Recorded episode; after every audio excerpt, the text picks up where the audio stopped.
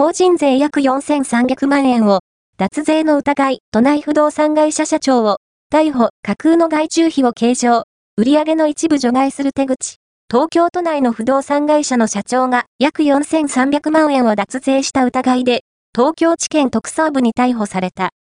東京、渋谷区の不動産会社、ベネフィットの社長、染谷公平容疑者、52は、架空の外注費を計上し、売上の一部を除外する手口で、1億7400万円の所得を隠し、法人税約4300万円を脱税した疑いが持たれている。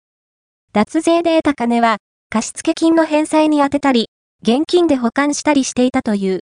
関係者によると、染谷容疑者は、逮捕前の任意の聴取に対し、脱税を否認していたということで、特捜部と東京国税局は関係先を捜索し、詳しく調べている。